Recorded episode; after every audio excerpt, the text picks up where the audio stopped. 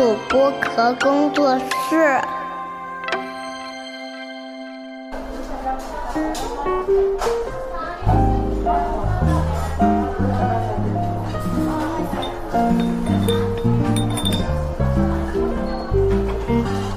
童晨杰的正常生活。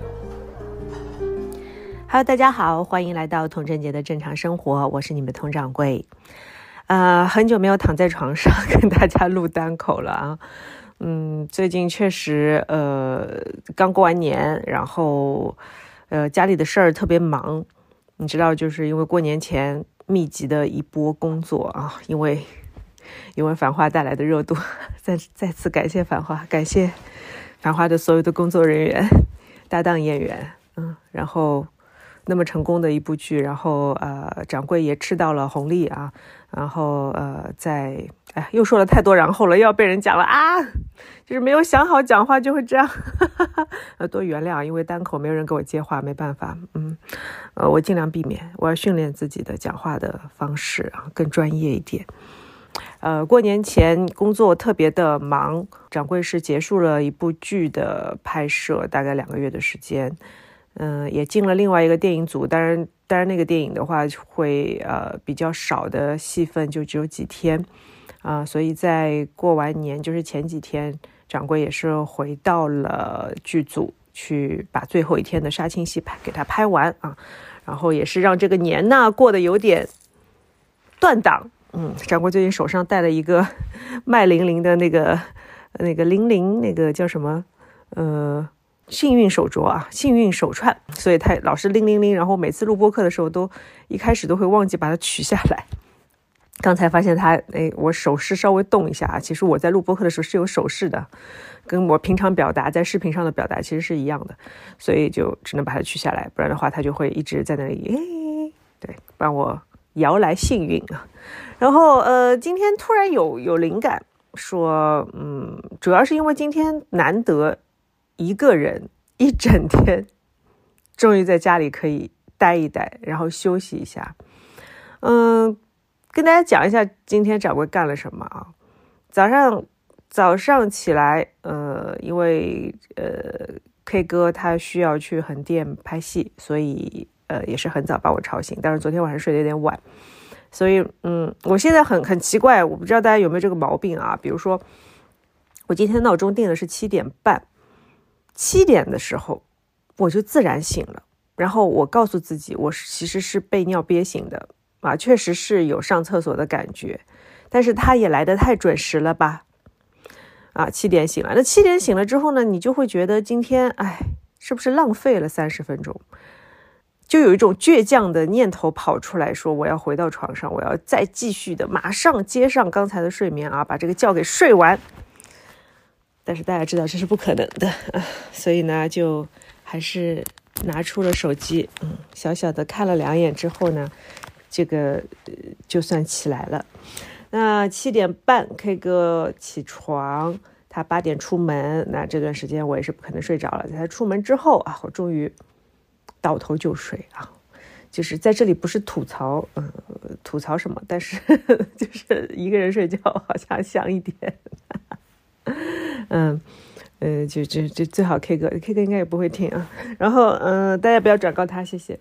嗯，就睡一觉睡到了将近十二点，厉害吧？嗯，今天还是个工作日哦。醒过来的时候，掌柜看了一眼手机，哇哦，这个微信 简直了，嘁里喀啦的，起码有个几十条吧。嗯。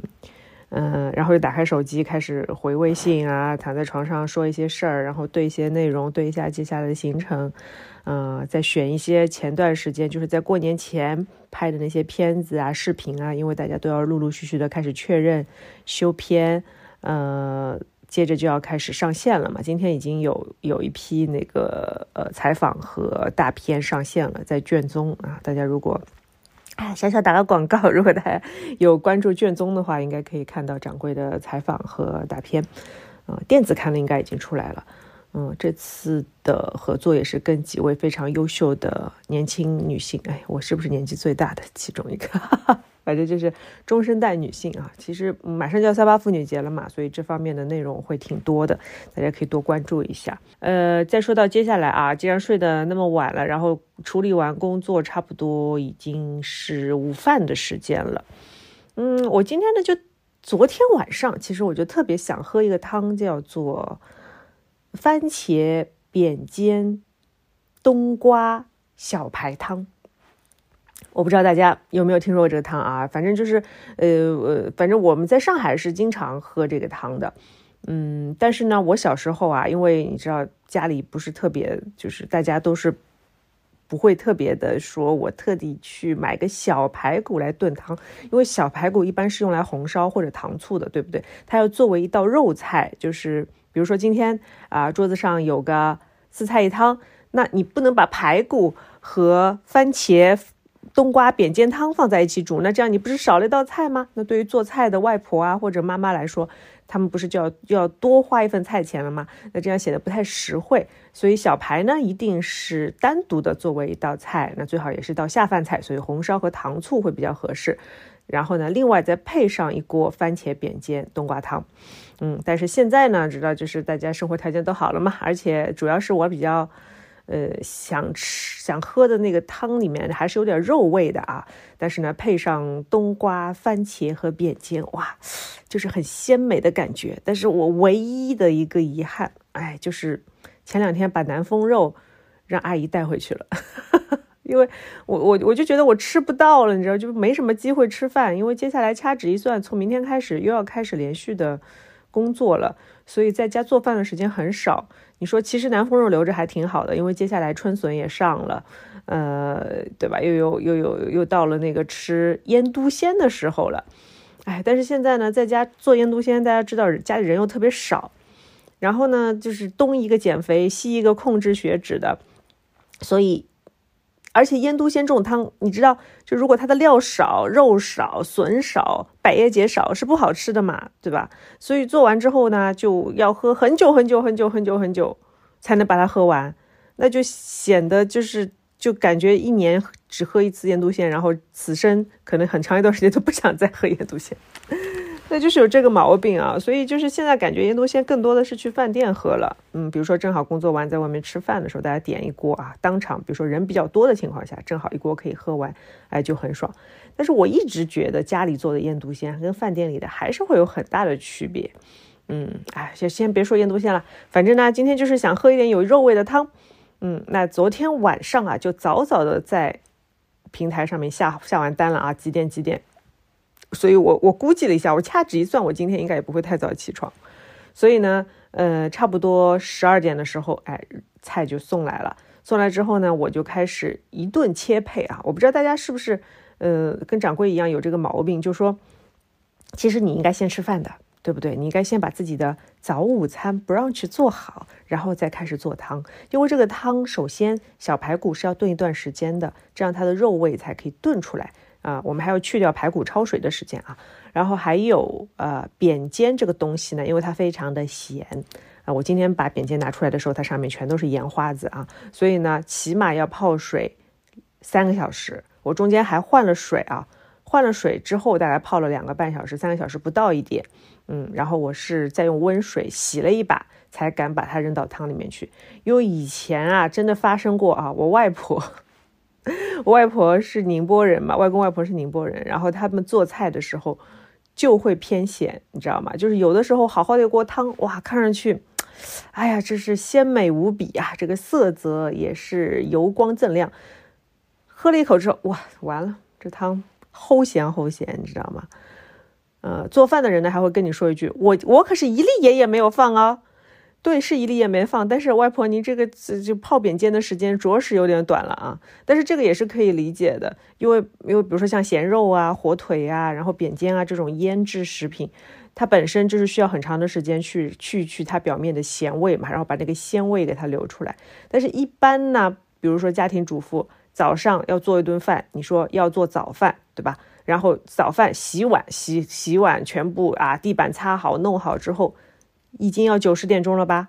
那你说中饭如果要弄一锅扁尖汤的话，是不是差不多？你十点开始泡，我十一点就得下锅煮了，不然外孙女那个放学回来吃什么呢？喝什么呢？对吧？来来不及了，那务必就是会发生这种事情啊。但是后来我也就习惯了，因为那么大锅汤也不可能那个倒掉嘛。那第一锅汤 OK 够咸，我们就用来干嘛呢？泡饭。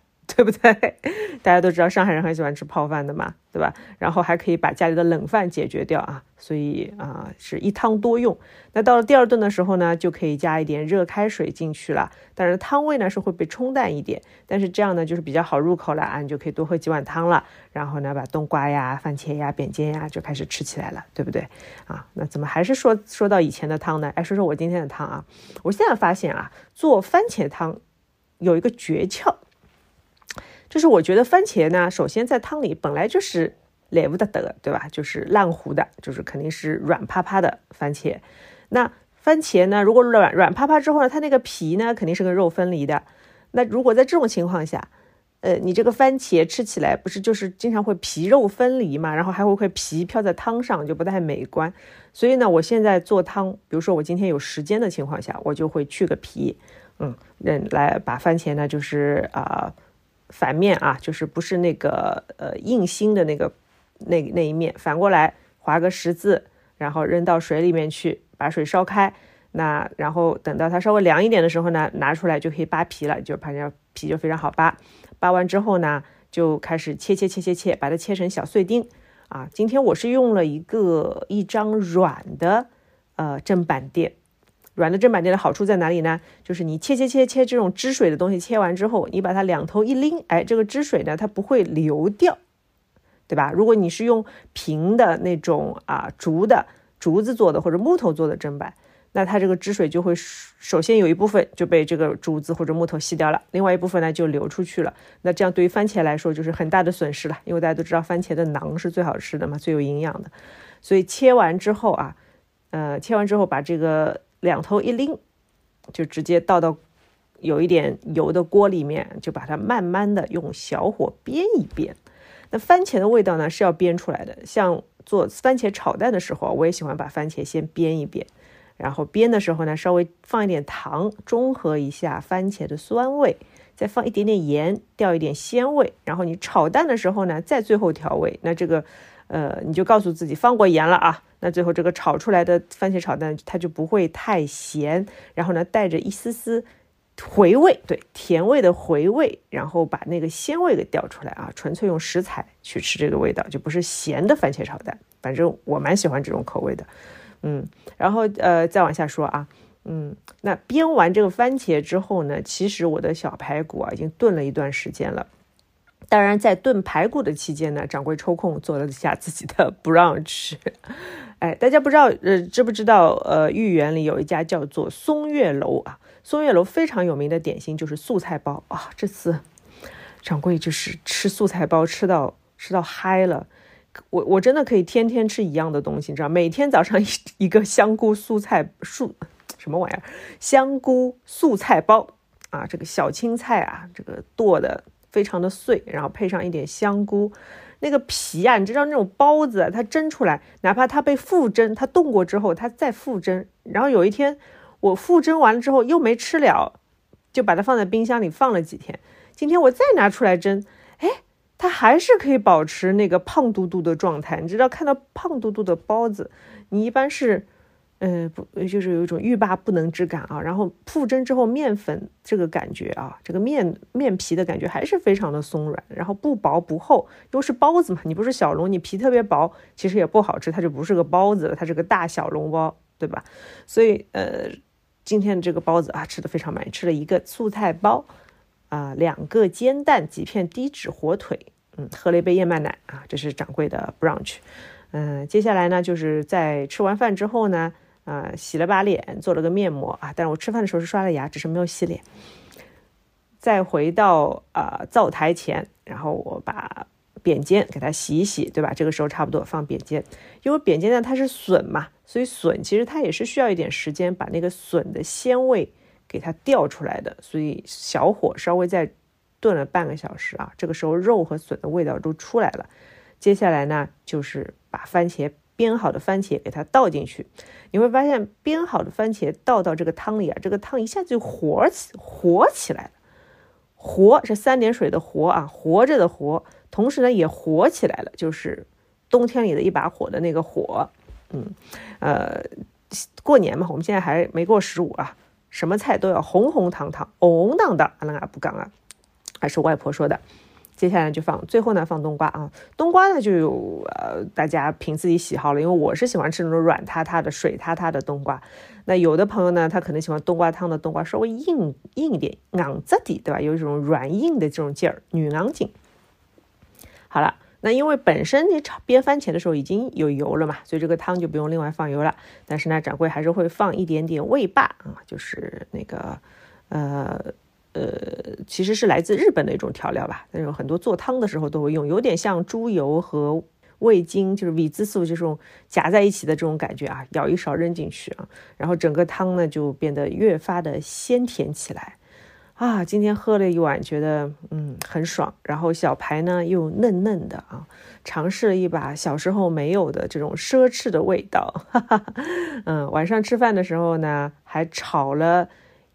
大包一整包的草头啊！现在的春菜真的是太棒了啊！我就是在盒马订的，呃，就是不是盒马的广告，但是应该现在整个整个的就春菜都上来之后，我发现首先品种非常的丰富，菜呢也是非常的新鲜啊！这个草头啊，一颗一颗，你去看它这个。像四叶草的一样，草头是四叶还是应该是三叶的吧？嗯，反正我在炒炒的时候呢，嗯，因为你扔菜的时候不可能把所有菜全部扔干净嘛，然后草头又是比较小朵的那种绿叶菜，所以它就会挂在我那个洗菜的网上。我就一看，哇，这个好饱满啊，形状非常的完整啊，而且圆非常圆润，嗯，很漂亮的草头啊，扔到锅里炒。炒蔬菜我是喜很喜欢爆炒的，那个锅气啊，真的是就当然把水沥干，不然有点危险。我一般会把火，比如说呃油和锅子的温度，它已经到了，我觉得差不多一点点小小的冒烟啊。建议大家还是热锅冷油，这样油呢它不会太热，也不会产生很多的呃就是可能是有害物质吧，我也不太懂啊。反正热锅冷油炒菜是最爽的啦。然后把油倒进去，我就关火了。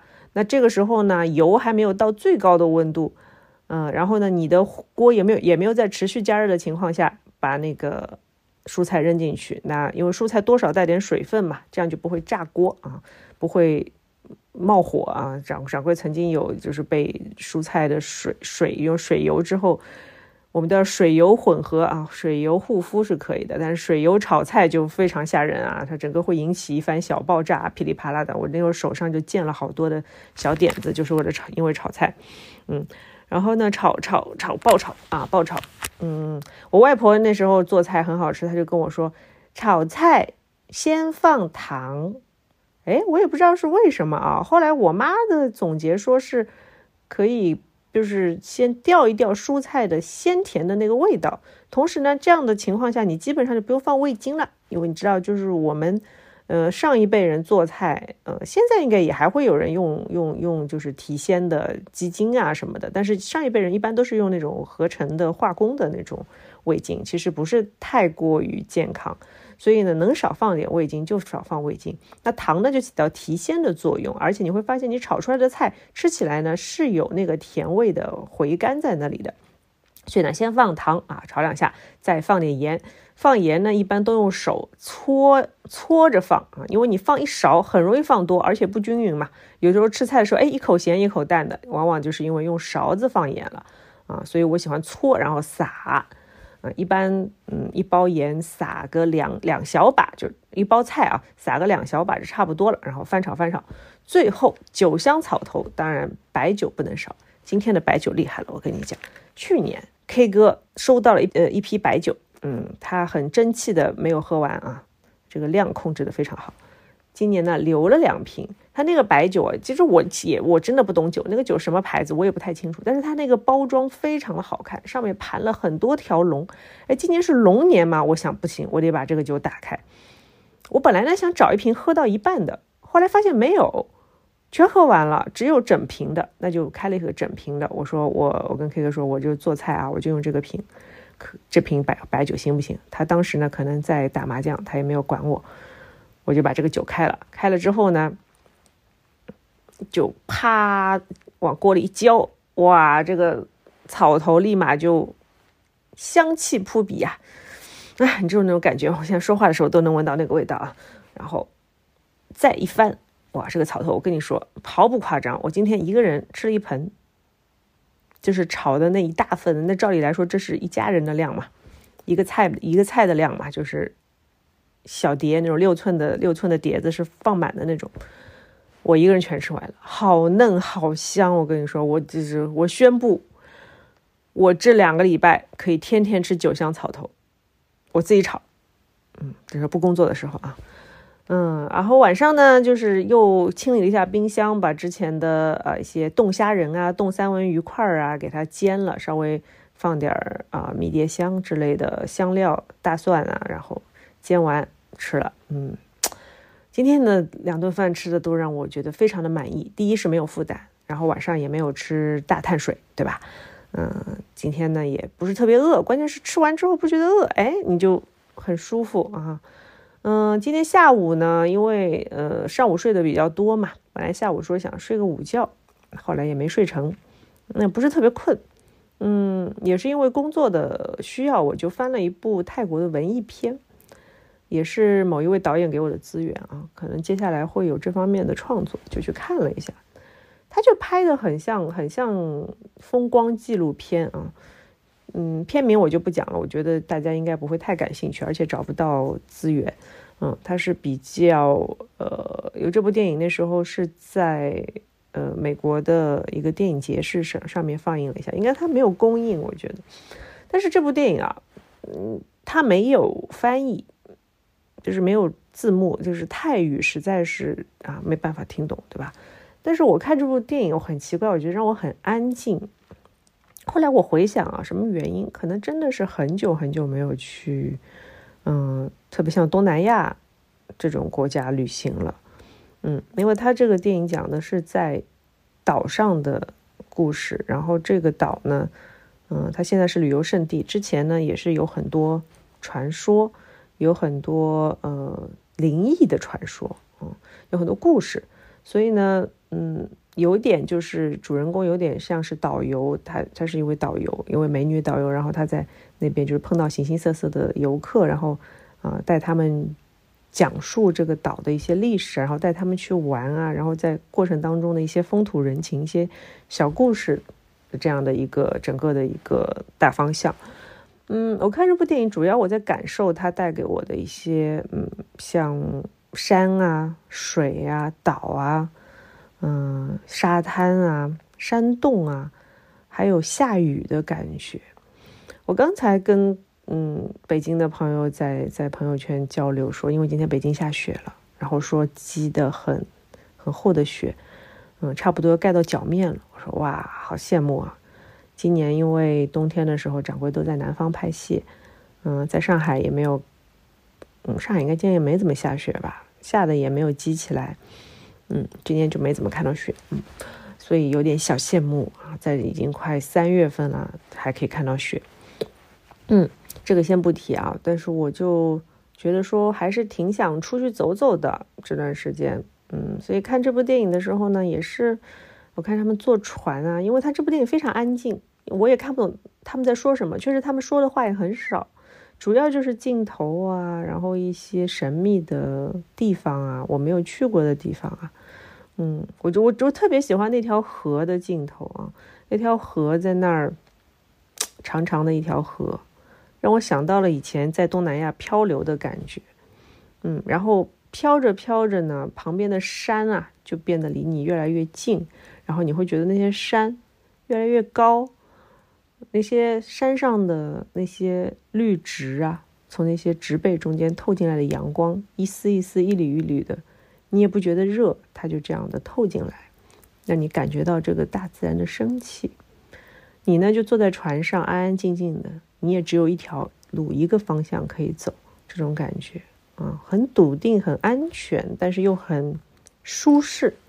你的体表温度是舒适的，你没有觉得干燥，你也别觉得特别潮湿，你整个人是一个很舒适放松的状态。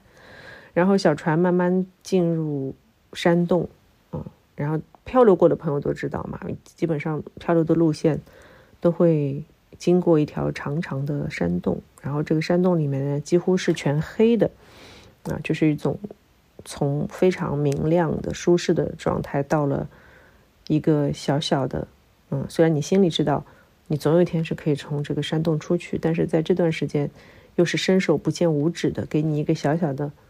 在冒险的感觉啊，就像在你的皮肤上面弹了一下，哎，一个机灵，但是没事，毫无伤痕，没有受伤，safe。你又开始进入光明的下一站啊，这种感觉好舒服啊！然后出来之后又是有雨景啊，我觉得下雨就是很容易让人平静下来的这样的一个状态。嗯，今天上海又下雨了，怪不得我睡得那么好。呵呵接下来就呃看了把侦探今年第四季的侦探啊，因为 J Judy First 是我非常喜欢的演员，嗯，这次又是双女主，另外一位女主啊也是非常的强悍啊，嗯，她应该算是少数民族吧，如果没有说错的话，说错就请纠正我。她也是梳着脏辫，然后哇，这个体型厉害的不得了，嗯，感觉嗯不输于男性，嗯。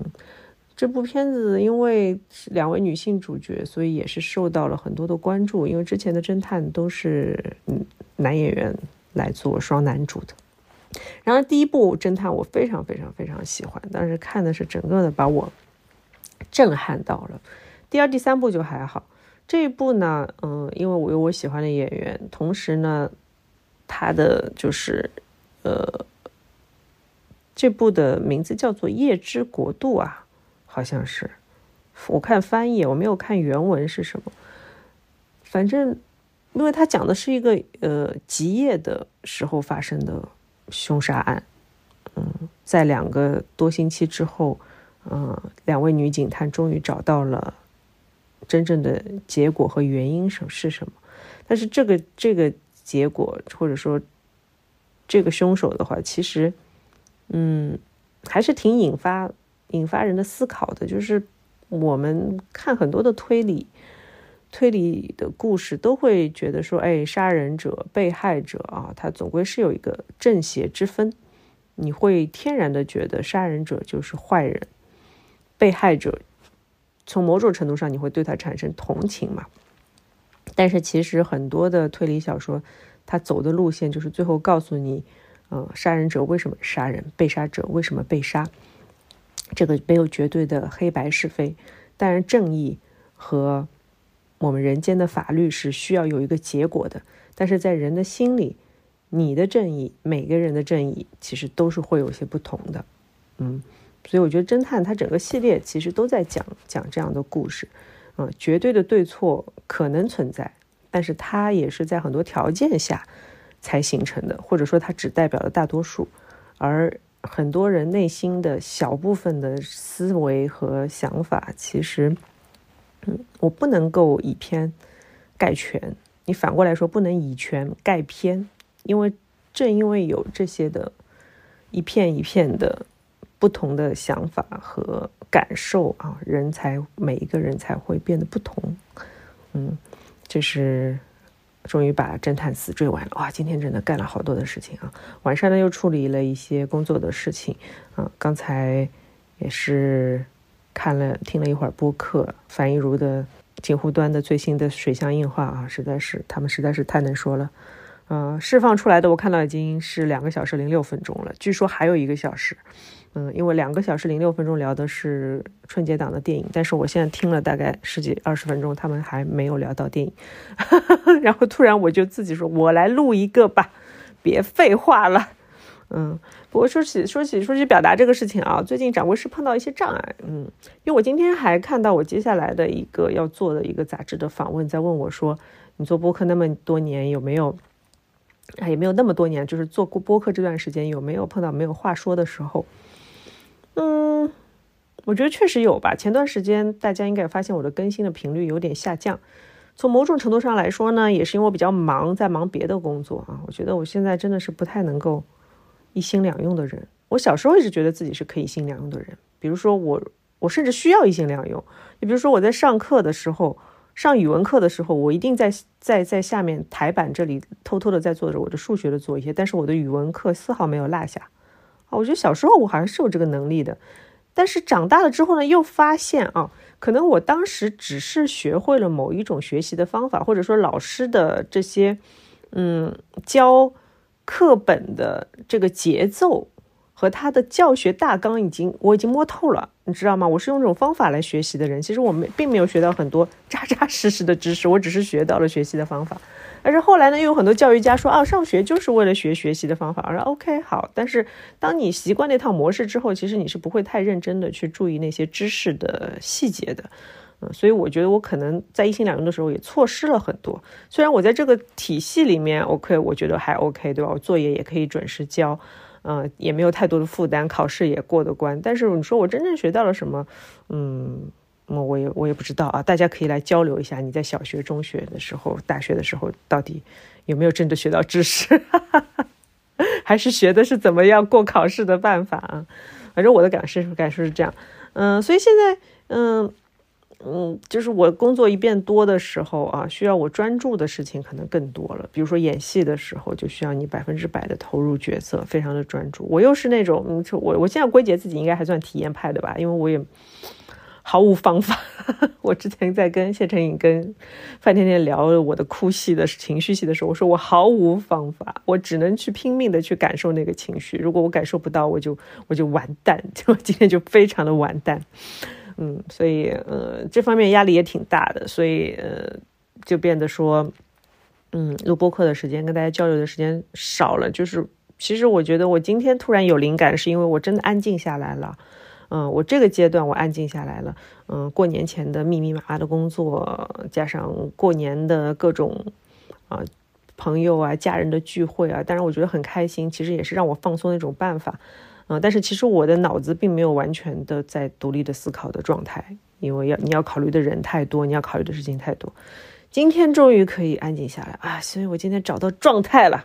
你看我把一个番茄汤都说的那么精彩。啊，太好了！我觉得状态还是在的。嗯，我现在知道怎么样去回答这个无话可说的问题了。啊，后天就要采访了，我会记得，我会记得啊。嗯，接下来的工作也会比较的密集，也是各种各样的吧。嗯，我觉得工作多的好处就是可以多方位的跟大家多交流啊。但是播客这个平台确实，我我一直在讲，它很像我的语音日记。嗯 有的时候我觉得。嗯，翻出来自己听听也还挺有意思的，就是找一找自己当时的观点，有时候还还为自己鼓个掌，觉得说的不错啊，童贞杰干的不错，耶，well done，嗯，所以现在呃，播客和表演带给我的成就感是非常非常强的。当然，表演，嗯，你要有表演的机会嘛，对吧？所以还是要去不断的争取一个又一个的角色，嗯，那接下来呢也会有电影的拍摄，嗯，所以。耶！一切龙年大吉啊！都说九子离火运啊，我们不搞迷信，但是我们需要一些好的暗示，对不对？好的暗示啊！你现在吃，我前两天吃饭啊，真的是每一局上大家都在说九子离火，九子离火，中女啊，中女啊，什么厉害啊，厉害！嗯，我说好的，我已经准备了好多年了，现在开干吧！啊，放马过来吧！嗯，我们互相鼓励啊！女孩子们、男孩子们也要加油啊！虽然可能看上去好像运不在你们这边，开个玩笑。我们都我觉得龙年嘛，龙年龙抬头啊，都有一个新的气象。我觉得今年，嗯，该拜的也拜了，然后该该做的事儿也做了，计划也做了啊。每年给自己定个小小小计划，嗯，每年应该是大计划了，每个月定一个小计划。每每天定个小计划，哎呀，我要减肥啊！我真的是啊，就是嗯，我觉得我面临的问题可能更严重，因为我要拍杂志啊，对吧？大家知道拍杂志啊，穿样衣啊，样衣是什么尺寸啊？是我二十年前的尺寸啊，朋友们啊！虽然大家我觉得编辑们对我已经非常的宽容了啊，真的穿不上的时候，他们也会会帮我别一别，然后说啊，童老师没事的，没事的。嗯，但是我就不服气啊，我还是想试一试。我想，我想，我想减一点。嗯，确实过年的时候也肿了不少，而且工作性工作比较累的时候，我我也不太敢说去做一些太大强度、太密集的运动，生怕自己这个老生胚受不了啊。年前呢也是做了体检，嗯，最近干了干了的报告，也有一些，嗯，也有一些我觉得需要稍微稍微啊，没有大事啊，跟大家说没有大事，没没有什么事，其实就是，但是有些你需要注意的事情了，就是他在提醒你可能会在悄悄然的发生啊，因为你真的年纪大了，他在提醒我，嗯，最近家里人呢也有各种的。身体的问题，开春了之后，大家都需要有个新的修复，嗯，不管是工作还是身体，嗯，那也我们大家一起加油吧。现在还在正月里，对不对？正月就是正月就是年啊，啊，大家正月大吉啊，今年龙年大吉，嗯，一起努力吧。还是这句话，我们现在，嗯，我听老师们说，微利时代啊，还是要靠自己的双手双脚去赚钱，嗯。然后，嗯，再找到新的机会吧。但是这个机会，我我现在把它放在，嗯，更多的重点说，我在选择新的机会的时候，更多的是放在，嗯，它能不能够给我带来成就感以及好的体验上，嗯，比较少的去关注它能不能给你带来，嗯，多少的钱。嗯，我觉得，嗯，有的时候很奇怪，就跟你演哭戏的时候一样，你一直在想我要哭，我要哭的时候，你是怎么也哭不出来的。嗯，但是你去感受，你去体会，嗯，你通常会有一个好的结果。大家放松下来，但是拳头还是要捏紧，好不好？放松心态，捏紧拳头，我们龙年一起加油。好了，今天的正常生活就到这里啦，我是你们佟掌柜，拜拜。